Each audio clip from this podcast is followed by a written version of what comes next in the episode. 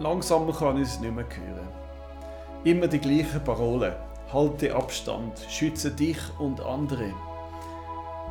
Nach vier Wochen Social Distancing geht es mir langsam aber sicher so ein bisschen als Eingemachte.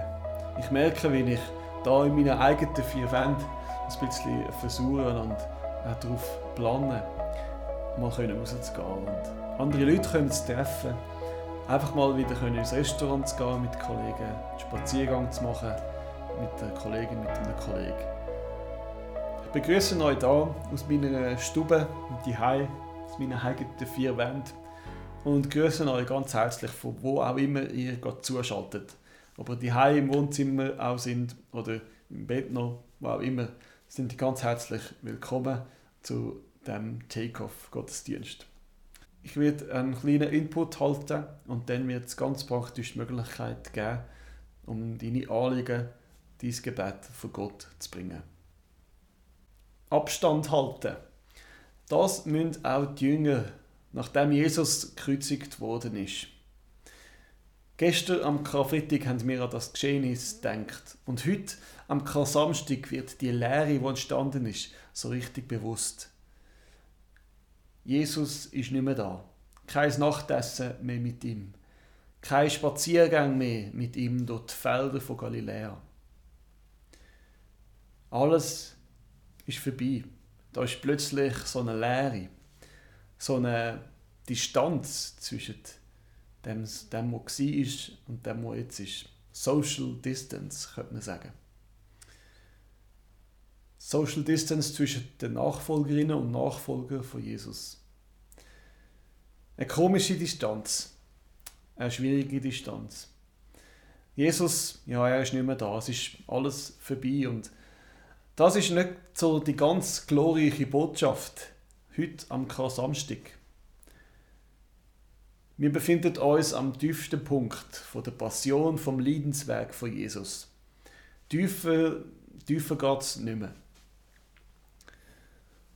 Und für uns Menschen fühlt sich die jetzige Situation vielleicht auch genauso an. Genauso wie einen Tiefpunkt. Abstand halten, kein Kontakt mehr. Alleine sein, da in den eigenen vier Wänden. Das kann sich auch anfühlen, als würde man schon fast nicht mehr existieren. Und es zeigt sich, wie wichtig so Kontakt für uns Menschen sind. Und auch wenn du vielleicht nicht so ein Geselliger bist oder dich nicht so zu den Geselligen zählst, nur schon die Möglichkeit haben, mal mit einem Kollegen oder mit jemandem, mit einer Kollegin können abzumachen, nur schon die Möglichkeit nicht mehr zu haben, das schränkt doch schon auch ein. Vielleicht können wir in unserer Lage heute Nachfolgerinnen und Nachfolger von Jesus auch ein bisschen besser verstehen. Wenn, plötzlich nicht mehr so, wenn es nicht plötzlich nicht mehr so ist, wie es war und nicht mehr alles einfach so selbst, selbst, selbstverständlich ist. Vielleicht können wir in unserer Lage heute Nachfolgerinnen und Nachfolger von Jesus ein bisschen besser verstehen. Wenn nicht mehr einfach alles so ist, wie es eben war, nicht mehr einfach alles selbstverständlich ist. Kein Nachtessen mehr mit Freunden und Freundinnen kein Spaziergang mehr mit einer Kollegin oder mit einem Kollegen, Kollegen über die Felder. Ja, ich glaube auch wir kennen jetzt so Situationen, wie sie die Jünger und Jüngerinnen zu Jesus-Zeiten kennt haben. Die Nachfolgerinnen und Nachfolger von Jesus, die haben eine Belastungsprobe gemacht. Sie müssen damit fertig werden, dass sie dass dem, wo sie Nachfolger sind, dass der nicht mehr da ist. Es war eine Belastungsprobe für ihren Glauben, glaube ich. Sie haben sich zurückgezogen in die eigenen vier Wände, abgeschottet von der Umwelt und vor Angst vor den Menschen sind sie bei sich daheim geblieben. Das steht in der Bibel. Und verblüffend, wie ähnlich dass es uns heute doch eigentlich geht, oder? Auch wir sind so einer Belastungsprobe ausgesetzt. Wie lange müssen wir noch Abstand halten? Wie lange geht das Ganze noch? So wie der David im Psalm 13 fragt, fragt vielleicht auch mir. Wie lange her willst du mich ganz vergessen? wie lange verbirgst du dein Angesicht vor mir? Wie lange soll ich Sorgen tragen in meiner Seele, Kummer in meinem Herzen Tag für Tag?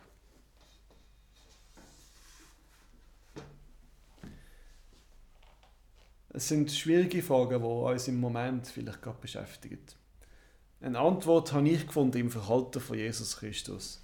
Auch er hat schwierige Zeiten durchgemacht. Zwei Nächte vor dem Kar-Samstag hat Jesus seine Jünger aufgefordert, dass sie durchheben mit ihm im Gebet. Sie sind miteinander auf den Ölberg aufgegangen und haben dort zu Gott beten. Jesus selber hat sich in tiefster Not an Gott gewendet und ihn bittet, dass der Kelch an ihm soll vorübergehen soll. Dass er das, was vor ihm steht, nicht muss durchmachen Er hat sich in tiefster Sehnsucht an Gott gewendet und ihn angefleht und hat aber noch nicht gewusst, wie das ausgehen wird. Und seine Jünger, die sind versorgt eingeschlafen, steht in der Bibel. Jesus hat sich in seiner Not, in seiner Angst nicht in seinen eigenen vier Wänden verkrochen, sondern er ist im Gegenteil rausgegangen und hat sich aktiv auf die Suche nach Gott gemacht. Die Geschichte soll uns ein Weckruf sein, dass wir nicht einschlafen, sondern aktiv auf Gott zugehen und ihm alles, was uns belastet, vor die Füße legen und ihm so um seine Hilfe bittet. Ich glaube, es ist Zeit, auf unseren eigenen Ölberg zu gehen. Und auch wenn du vielleicht nicht aus deinen eigenen vier Wänden rausgehen willst, möchte ich dir heute Abend die Möglichkeit geben, wenigstens virtuell auszubrechen. Ich glaube, es ist Zeit, um einmal ein bisschen rauszukommen und eben nicht Angst zu haben. Und darum passt es einfach auch so perfekt, dass heute am letzten Tag, wo wir unser Gebetsbooklet durchbeten, am letzten Tag, wo die Freiwilligen ähm, bebetet werden, dass heute der Psalm 118, Vers 6 steht. Dort steht nämlich, der Herr ist mit mir, darum fürchte ich mich nicht. Was können mir Menschen tun? Ich glaube, heute ist der Tag, zum rauszugehen, ohne Furcht. Virtuell oder ganz aktiv, praktisch und auszubrechen. Ich lade dich heute an diesem Kar-Samstag darum ein, das Osterlicht ein bisschen anders zu leuchten lassen. Normalerweise hätten wir jetzt ein Osterfeuer gemacht miteinander und wären dort miteinander äh, rundherum gestanden und hätten Gott so bewiesen und ihm so das Gebet gebracht.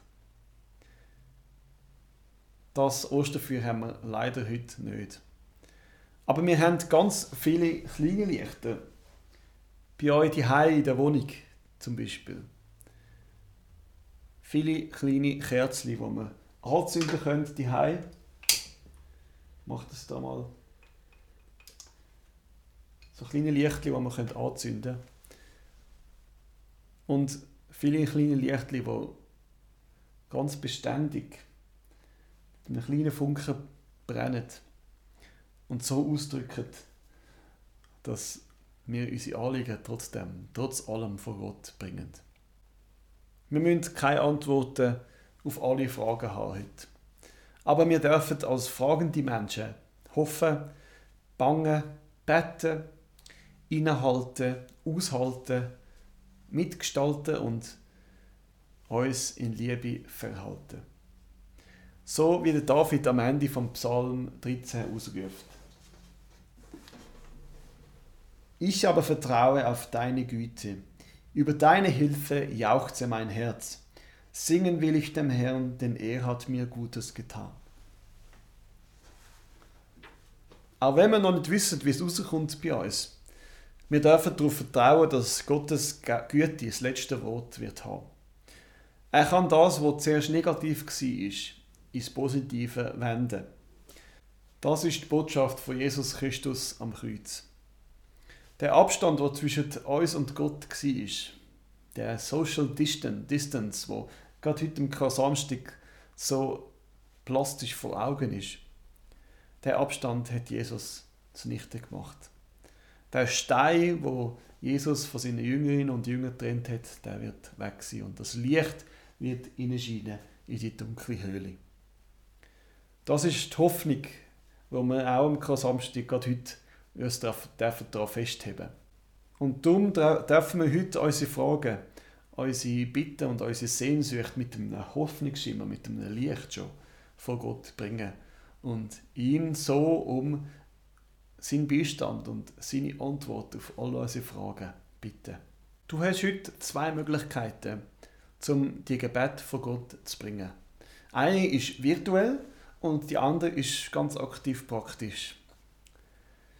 Die virtuelle Möglichkeit besteht darin, dass du jetzt dann gerade im Anschluss nach meinem Input kannst videotechnisch ganz virtuell über Ilnau und Efretika über unsere Stadt fliegen und die deine Gebete sowie Hoffnungsschimmer, ähm, sowie Hoffnungsgebet oben runterfallen lassen und darauf vertrauen, dass Gott deine Gebete hört. So.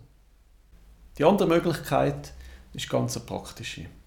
Es gibt einen Gebetspostenlauf, wo man von Posten zu Posten kann laufen und verschiedene Gebete von verschiedenen Anliegen kann von Gott bringen.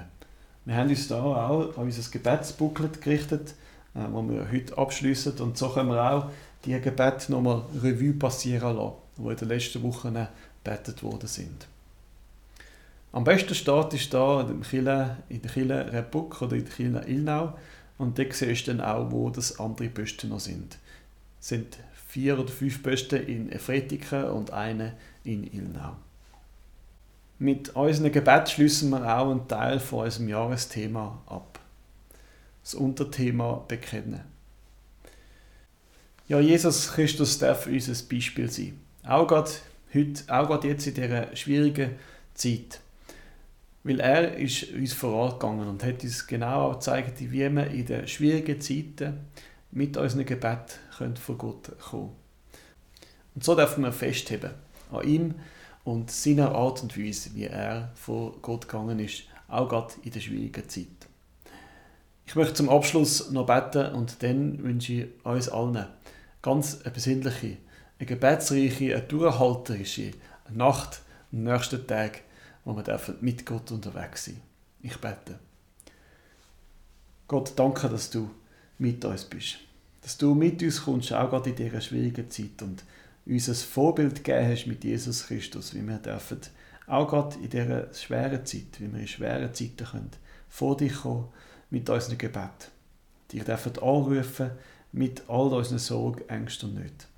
Ich danke dir, dass du mit uns kommst, jetzt auch in diese Nacht, und gib uns den Durchhaltewillen, die Kraft, auch gerade in den nächsten Tagen, in der nächsten Zeit, wo wir noch nicht wissen, wie es ausgehen wird, dass wir dürfen dranbleiben im Gebet und dürfen nicht einschlafen, sondern dürfen wach bleiben im Gebet, dürfen rauskommen aus unseren vier Wänden, ausbrechen und dir einfach ähm, Raum machen und unsere Gebete dürfen vor dich anlegen. Danke, dass du unser Gebet hörst, mit uns kommst und mit uns gehst. Amen. Und so wünsche ich uns allen Gottes Segen und den Durchhaltewillen von Jesus Christus, der uns begleitet in unserem Gebet.